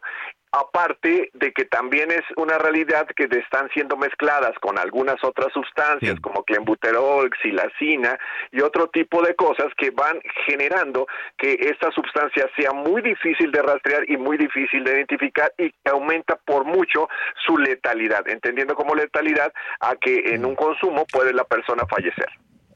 Oye, eh, eh, déjeme saludarte, doctor. Em, y eh, los estoy escuchando con muchísima atención, Mario, y, una, una, yo sí quisiera retomar esta parte que señalas de las características, no nada más de fentanilo, sino de cualquier droga, en la para tratar de, de, responder a las preguntas que no nada más padres de familia, jóvenes, todo el mundo de pronto se hace, de qué es lo que lleva al consumo de una droga. Y quiero suponer, con a riesgo de, de, de una respuesta un tanto cándida, que la gente toma drogas porque se siente bien con ellas. ¿Así es? Eh, Javier, acabas de dar algo muy importante a señalar. Realmente los seres humanos, eh, las personas que se acercan a las drogas, eh, se acercan en busca del placer, entendiendo el placer desde dos perspectivas. El placer por lo que la misma sustancia genera, los mismos datos farmacológicos agradables que puede darnos los diversos tipos de sustancias, ¿no? Dentro de los grupos de sustancias tenemos estimulantes, tenemos depresores, alucinógenos y los derivados del opio que generan diferentes características características y sensaciones en el cuerpo de las personas que lo consumen y que son generadoras de placer. Pero también hay otra forma en que los seres humanos percibimos el placer, que es cuando eliminamos o disminuimos de manera muy importante los displaceres. Esta situación de quitar o disminuir un displacer se vuelve placentero porque algo que nos está molestando, fastidiando, haciéndonos sentir mal, disminuye, en ese momento nos sentimos mejor. Y es ahí cuando las personas se anclan mucho más fácilmente ante una sustancia. Esto es como pensar en el dolor de cabeza. Una persona que tiene dolores de cabeza de manera constante y de repente una comadre, la tía, la hermana, el tío, lo que sea, le dice, mira, tómate esta pastilla que a mí me recetaron y se me quita el dolor, y a esa persona se le quita el dolor, dice, wow, qué maravilla, me quitó el dolor. En ese momento esa persona se ancla emocionalmente con esa pastilla en cuanto a la quitar la sensación de dolor. Entonces cuando vuelve a experimentar dolor, en lo primero que va a pensar no es en ir al médico o en resolver cuál es la problemática que le está generando el dolor, sino simple y llanamente se va a volver a acercar a la pastilla que le quitó esa situación displacentera. Y precisamente entendiendo el placer desde esa perspectiva, el hecho de que existan sociedades adoloridas emocionalmente se vuelven más fácilmente permeables para que una sustancia se comience a consumir en altas cantidades. Y precisamente el dolor emocional y el dolor físico, mi querido Javier, se expresan en la misma región cerebral. Entonces, los en este caso, el fentanilo es un analgésico de por, sí. Entonces, no solamente quita el dolor físico, sino también calma el dolor emocional, Javier. Esto es algo muy importante que, que tomar en cuenta es lo que le digo, eso nos enteramos, por ejemplo, de lo que les pasa a algunas celebridades. Ayer se reveló un, actor muy jovencito de veintitantos años, muy famoso, Angus, Angus Cloud. Él eh, brincó a la fama en una serie también con un tema de, drogas, Euforia, no sé si la viste. Este, Él hacía el personaje de Fesco y bueno, recién murió y ayer su familia dijo, sí, vamos a hacer público que murió por esta este, sobredosis, mezcló eh, fentanilo, cocaína y benzodiazepinas, que no sé qué son las benzodiazepinas, pero me imagino que son todo... tranquilizantes. Pues fíjate, entonces un cóctel mortal y se murió. ¿Qué dice su familia? Que él estaba luchando contra un tema del cual quisiéramos hablar contigo, si es posible, la próxima, la próxima semana, la salud mental. ¿Qué nos está pasando en México con este tema de salud mental? El tiempo se nos viene encima, doctor. Ojalá nos puedas acompañar la próxima semana y arrojar más luz sobre este tema. Claro que sí, Javier, me dará mucho gusto platicar sobre esto y sobre el tema de la salud mental, que precisamente en Smart Apps, eh, la empresa del cual soy socio, hemos, hicimos una investigación con respecto a, cómo está el mexicano en cuanto a la salud mental y precisamente cómo nos está arrojando datos muy interesantes. lo retomamos. Gracias, doctor. Abrazo fuerte, Javier. Conéctate con Javier a través de Instagram. Arroba Javier-Alator. Sigue con nosotros. Volvemos con más noticias. Antes que los demás. Todavía hay más información. Continuamos. Con el fin de impulsar la formación técnica y profesional, la investigación científica, el arte y la cultura, la Universidad Autónoma de Nuevo León se constituyó en los años 1930 como el proyecto más importante del siglo XX en la región. Recibió el apoyo de personajes como Alfonso Reyes, Pedro de Alba, Héctor González y Francisco A. Cárdenas y se sumaron las emblemáticas facultades de Filosofía, Ciencias y Artes, Medicina, Derecho y Ciencias Sociales, Ingeniería y Química y Farmacia, así como la Escuela Normal para Maestros, la Escuela de Bachiller la Escuela Industrial y Preparatoria Técnica Álvaro Obregón, la Escuela de Enfermería, la Escuela de Obstetricia y la Escuela Industrial Femenil Pablo Olivas. Las noticias en resumen.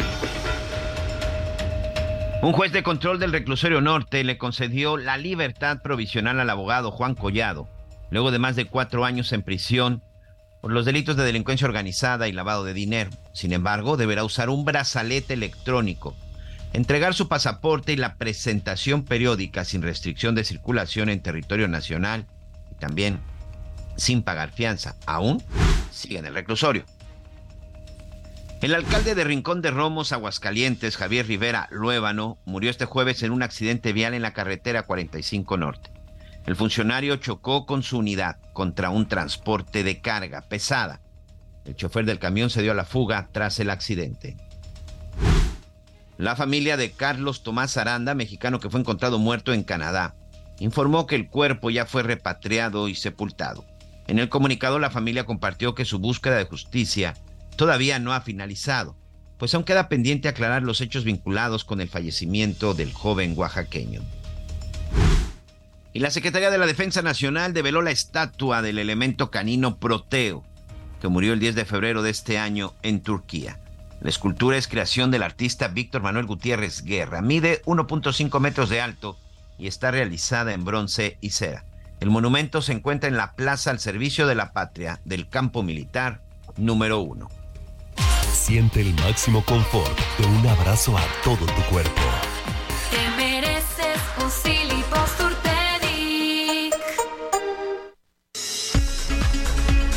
Muy bien, muchas gracias. Gracias a todos nuestros amigos. Gracias por sus mensajes. Continuamos, continuamos con más. Continuamos con más información. Unos minutos más. El licenciado Javier La Torre se reintegra, se reintegra con nosotros. Bueno, pues durante el mes de septiembre hemos tenido la oportunidad de platicar con Enrique Ortiz, escritor y divulgador cultural, y, para tratar de entender lo que fue el movimiento de independencia, sobre todo, bueno, qué sucedió antes, durante el grito y posteriormente hasta la promulgación de la misma, que por cierto el 27 de septiembre pues se cumplirá un año, un año más de la promulgación de nuestra independencia. El día de hoy precisamente pues queremos platicar con Enrique Ortiz porque de pronto este Enrique pues nos quedamos con los personajes tradicionales en la historia que, que, que nos inculcan desde la escuela, Miguel Hidalgo, Morelos, la corregidora, Allende, Vicente Guerrero, pero pues hay otros que estuvieron involucrados también en todo este movimiento. ¿Cómo estás? Gracias y bienvenido. Hola Miguel, eh, un gusto estar con ustedes.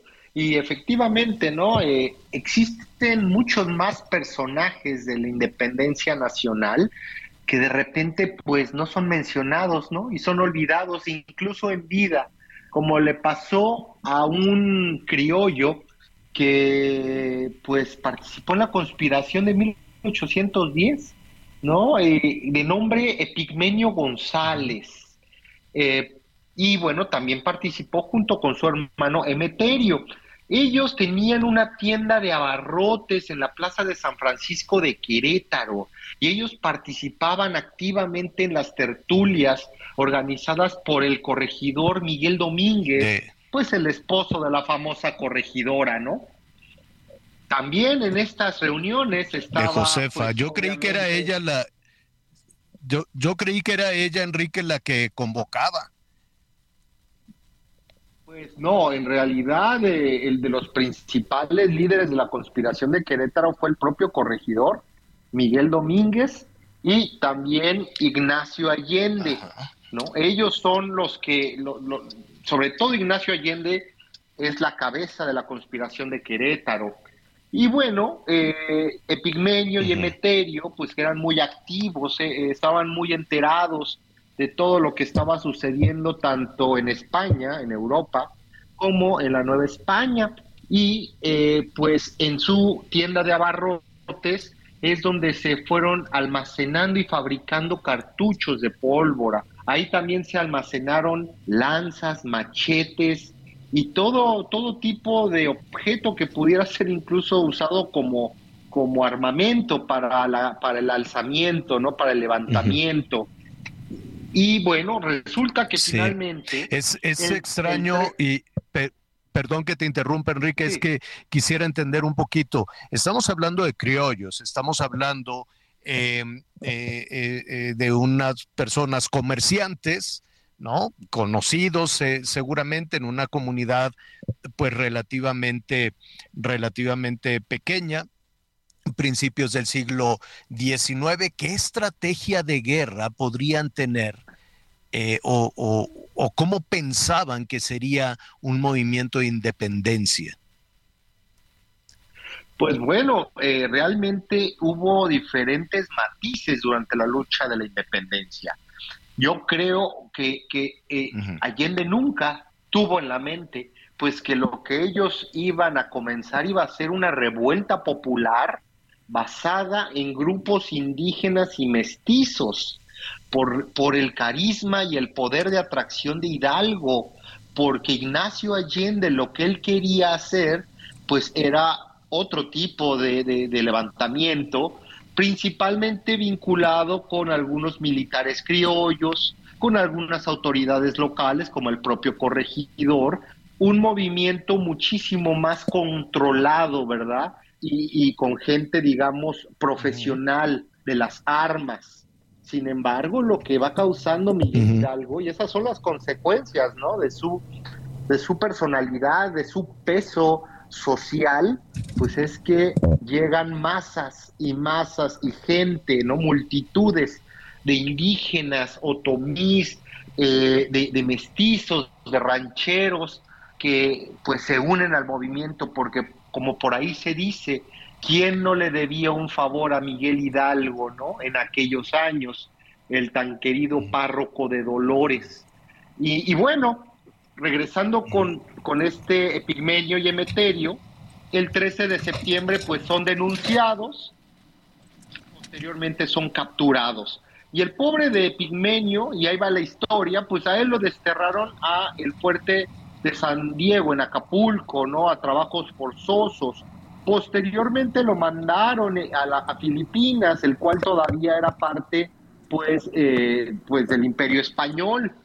Aquí se consuma la independencia y Epigmenio sigue allá en Manila, en Filipinas, ¿no? Trabajando, eh, obviamente encarcelado, ¿no?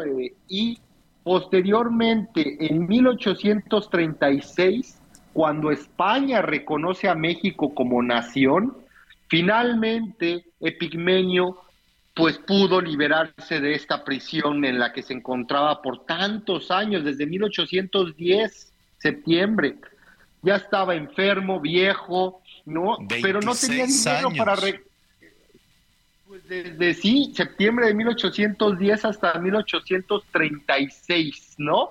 Que el pobre de Epigmenio pasó pues las de Caín, las de Caín. Finalmente, pues no tenía dinero para regresar a México, de alguna u otra forma, llegó a Madrid, bueno, a España, Madrid, y ahí logró que un comerciante eh, se compadeciera de su condición para que regresara a México finalmente en 1838, ¿no? O sea, eh, ¿cuántos años estamos hablando? ¿No? Eh, y bueno, no, bueno, eh, de 28, 30 años casi. Sí, y cuando él llega a México, pues él empieza a decir, pues es que yo soy un padre de la patria, yo soy un insurgente, yo participé en la conspiración de Querétaro, ¿no? Yo conocí a Hidalgo, yo conocí a Allende, al corregidor, a la corregidora, nadie le creía, nadie le creía, ¿no? hasta que finalmente pudo contar su historia, Epigmenio, a un periodista del, eh, que trabajaba en la revolución en 1855 para pues ser reconocido por su trabajo durante la insurgencia, sobre todo la planeación ¿no? de, esta, de este levantamiento. Finalmente murió en 1889 y sus restos se encuentran en el Panteón de los Queretanos Ilustres. Oye, dime algo, ¿hubo, tuvo alguna eh, retribución? Eh, no sé eh, si después de todos estos movimientos, por ejemplo, ahí está el caso de tantos y tantos personajes como Leona Vicario que estuvo reclamando después parte de sus bienes, parte de sus casas y, la engañaban un día sí y otro también. En el caso de Pigmenio y de su hermano, ¿pudieron tener alguna recompensa, alguna retribución? No, no, no hubo alguna retribución. Lo sabemos, por ejemplo, que Nicolás Bravo en algún momento lo apoyó dándole eh, el cargo de custodio de la Casa de Moneda de Guadalajara, pero hasta ahí, ¿no?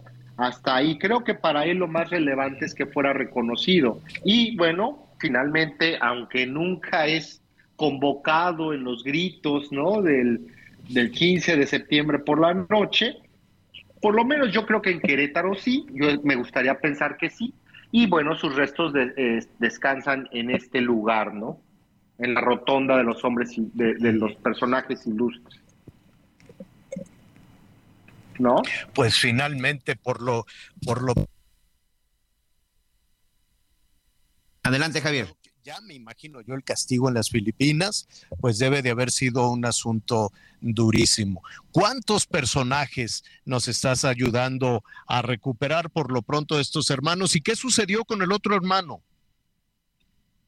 El otro hermano, el otro hermano, eh, soy sincero, él muere antes que, muere mucho antes que el propio eh, eh Pigmenio. Que, Pigmenio. Eh, también, también fue, sí, fue capturado de la misma forma, él ya no tuvo la oportunidad de regresar a México. Por otro lado, también es muy importante mencionar que, pues, como se, la conspiración de Querétaro, eh, pues no fue la primera, ¿no? Estuvo la conspiración de Valladolid de 1809 y que también hubo un intento por parte de, eh, de las propias autoridades de la Nueva España en 1808 de establecer eh, una junta gubernativa ante ante la invasión francesa de España en 1808, ante la abdicación de Carlos IV, ante la prisión de Fernando VII, ¿no? Este, su hijo, ante el motín de Aranjuez y toda esta inestabilidad política que causó la entrada de los ejércitos imperiales napoleónicos a lo que era España.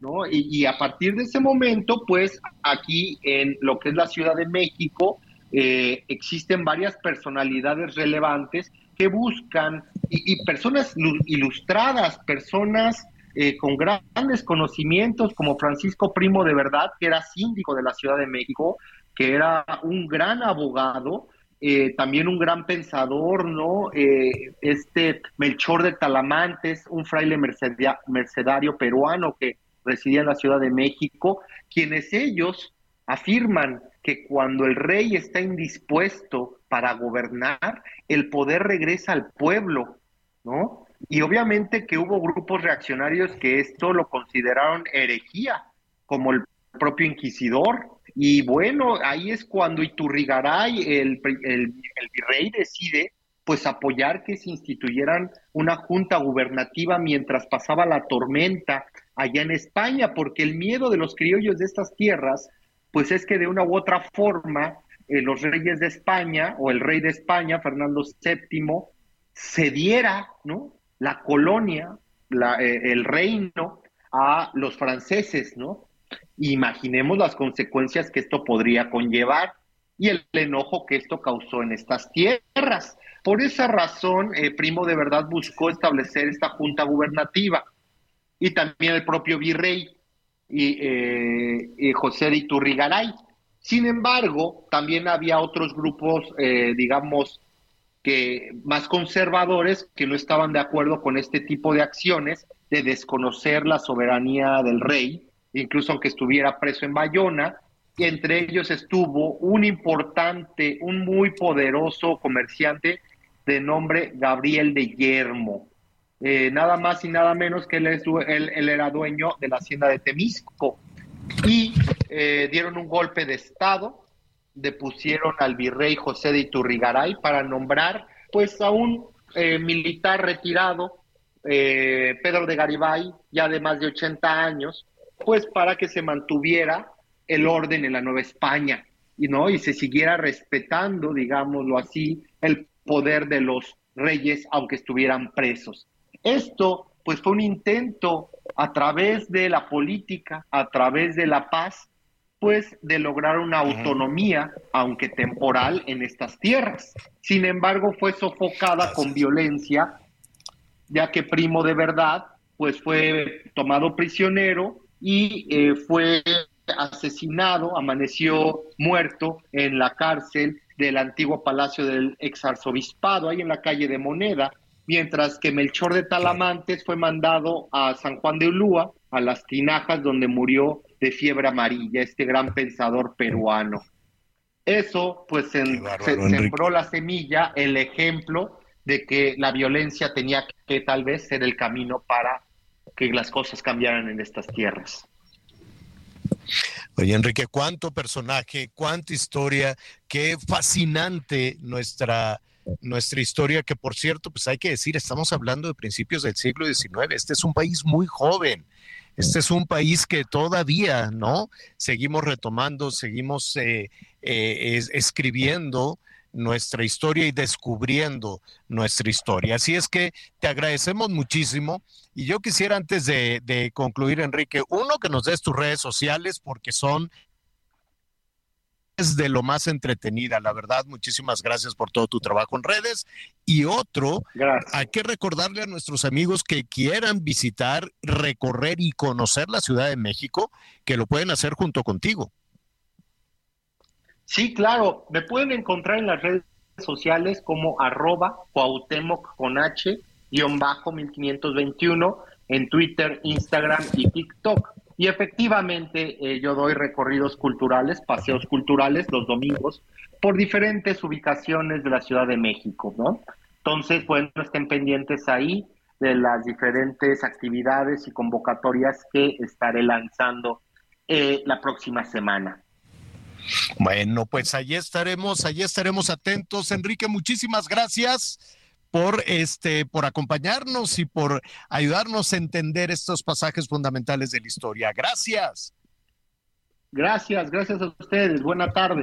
Gracias, buen fin, buen fin de semana. Oiga, pues nada más recordarle que ya mañana comienza el otoño. Entonces, este, pues ni modo a decirle adiós al verano, siguen las altas temperaturas. Vamos a tener algo así como cincuenta y tantos, como cincuenta y seis frentes fríos ya.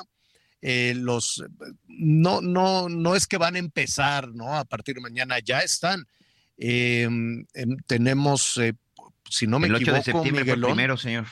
El 8 de septiembre fue el primero. Eh, vamos a tener en lo que resta del año, pues unos 20, ráscale, veintitantos, y el resto, pues estarán distribuidos en una temporada, ¿no? En la temporada de, de invierno, parte de primavera, incluso del año entrante. Así es que pues nada, estar prevenidos, van a bajar las temperaturas paulatinamente, todavía los primeros días de otoño son muy bonitos, tenemos, vamos a tener buenas temperaturas. Pero ¿a qué voy con esto? Que junto con las bajas temperaturas, pues nada, ya viene la influenza. Entonces, pues es nuestra responsabilidad y así lo haremos a partir de cuando la gente puede ir a preguntar por la vacuna de la influenza si ya te vacunaste una vez de la influenza, te tienes que vacunar de nuevo. ¿Quién, quién eh, tiene que levantar la mano o buscar, ¿no? ¿Qué, características? Eh, si es alguna persona con alguna comorbilidad o a, quién o a los adultos mayores, en fin. Hay eh, muchísimos comentarios. Yo recuerdo, ¿te acuerdas el anterior secretario de salud que era todo dar? Este, ay, se me fue el doctor Agüed.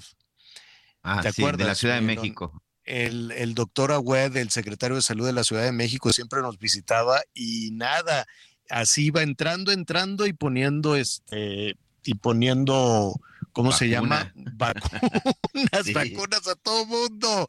Así, no corras, Miguelón. este, entonces, pues eso vamos a estar eh, atentos la próxima semana para saber quién sí, quién no, si hay vacunas de la influenza, ya ve que se batalla con las medicinas, se batalla con las vacunas de, de todo tipo, y todavía este señor anda pidiendo, ¿cómo se llama? ¿Quiere ser tu jefe de gobierno? No, pues. Quiere ser jefe de gobierno como... Sí mismo. No, no, pues yo no, no, no entiendo la, la lógica de los políticos. No hay ningún remordimiento, ¿verdad? No, no no sé, cualquier persona con un mínimo pues diría, oye, la hice mal en esto, no, sé. no, él incluso se siente una versión moderna de Superman o una versión chafa de Superman, ¿eh? Qué barbaridad. Pero en fin, esos son, esos son los políticos, hágalo usted ahí a un ladito. Vamos a, vamos a, a ¿cómo se llama? A investigar, a preguntar y estaremos aquí atentos para, para informar. Así es, vamos a estar muy atentos para informar y sobre todo, bueno, pues todos los cambios, todos los cambios que se estén presentando. Y bueno, si me lo permites, Javier, déjame saludar rápidamente a todos mis, mis amigos. Dice ¿Qué tal? Buen día. Aquí celebrando mi cumpleaños. Yo esperaba recibir una felicitación de la siempre bella Ana María Lomelí, pero ni modo, me cae con las ganas. Saludos, Miguel Ramírez. Pero nosotros te lo mandamos también, este, mi querido Tocayo. Pásatela muy bien, muchas felicidades. A nombre de todo el equipo. Ana María ya el lunes estará aquí con nosotros. Hola, Javier. Saludos desde Torreón. Nomás les comento que el día de mañana cumplo ya 14 años de que doné un riñón. A la fecha, gracias a Dios, sigo con excelente salud. Saludos, mi nombre es Eduardo Ríos, de 65 años. Felicidades, don Eduardo, y por supuesto, esperemos que siga mucho mejor y que no tenga ningún inconveniente. Gracias. Oscar Luna de Tampico, Tamaulipas, me dice, buen fin de semana, Miguel, el testamento se abre meses después, no al momento de la muerte. Tienes toda la razón, Oscar, pero bueno, algo te tiene que encontrar para que esa, esa última voluntad de cualquiera de las personas que hoy somos donadores se tenga, se tenga que respetar, insisto, Creo que esos son de los temas que nos gustaría que estuvieran mejor en el tema de la agenda legislativa y de los políticos, porque al final la donación de órganos salvavidas. Antes estaba en la licencia, no sé si ahora, en la licencia Sí, yo sí la tengo. Fíjate que aquí en Quintana Roo tengo ya mi licencia. Y una de las cosas que te preguntan es ser el donador, pero platicábamos ahorita con Adriana Castro y dice que en ocasiones, pues aunque tú hayas decidido, pues tu familia, este, ya que tú falleces, pues decide, pues no, pues no llevar a cabo la donación de órganos. Entonces platicábamos, pues de alguna forma que se tenga que respetar esa última voluntad, ¿no? Así es, sí, sí, hay, hay, hay muchísimas eh, formas y además comentarlo, ¿no? Con la familia, que, que, se sepa, que no sea nada más un asunto de, de un documento y, demás, decir, oigan, pues no, yo quiero donar, yo quiero donar mis, mis órganos como comentario, no, no cuando estés así en cama, no, simplemente como comentario siempre con la comunicación con, con, con la familia, pues es importante también hablar de, de, todas esas cosas. Tenemos otro, otros, eh, no, pues ya nos vamos, Miguelón. Válgame Dios, qué rápido se nos fue el tiempo. Miguel, diviértete mucho, te vamos a hacer un gran baile eh, ahora para tu, tu, cumpleaños. Mientras diviértete mucho, que te consientan, pastela muy bien. Muchas gracias, señor. Los voy a extrañar, no mucho, pero los voy a extrañar y ya estaré, ya estaremos regresando la en, en, un par de semanas. Por lo pronto, muchas gracias, Javier. Muchas gracias. Bueno, pues ahí está. Se acabó el verano. Pásela muy bien. Nosotros lo esperamos el próximo lunes. Soy Javier Alatorre, lo espero a las diez y media en Hechos Azteca 1. Siga con nosotros en el Heraldo Radio. Pásate la Tatuarte la Biblia entera no te va a ayudar. Olvidarte de un amor que no se va a acabar. Puedes estar con todo el mundo, na, na, na.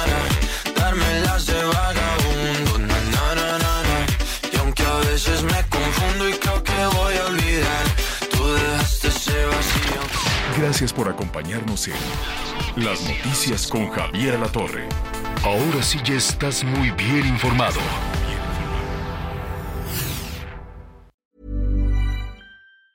Hi, I'm Daniel, founder of Pretty Litter. Did you know cats tend to hide symptoms of sickness and pain? I learned this the hard way after losing my cat, Gingy. So I created Pretty Litter, a health monitoring litter that helps detect early signs of illness by changing colors, saving you money and potentially your cat's life. Pretty Litter is veterinarian developed, and it's the easiest way to keep tabs on your fur baby's health right at home. Go to prettylitter.com and use code ACAST for 20% off your first order and a free cat toy. Terms and conditions apply. See site for details.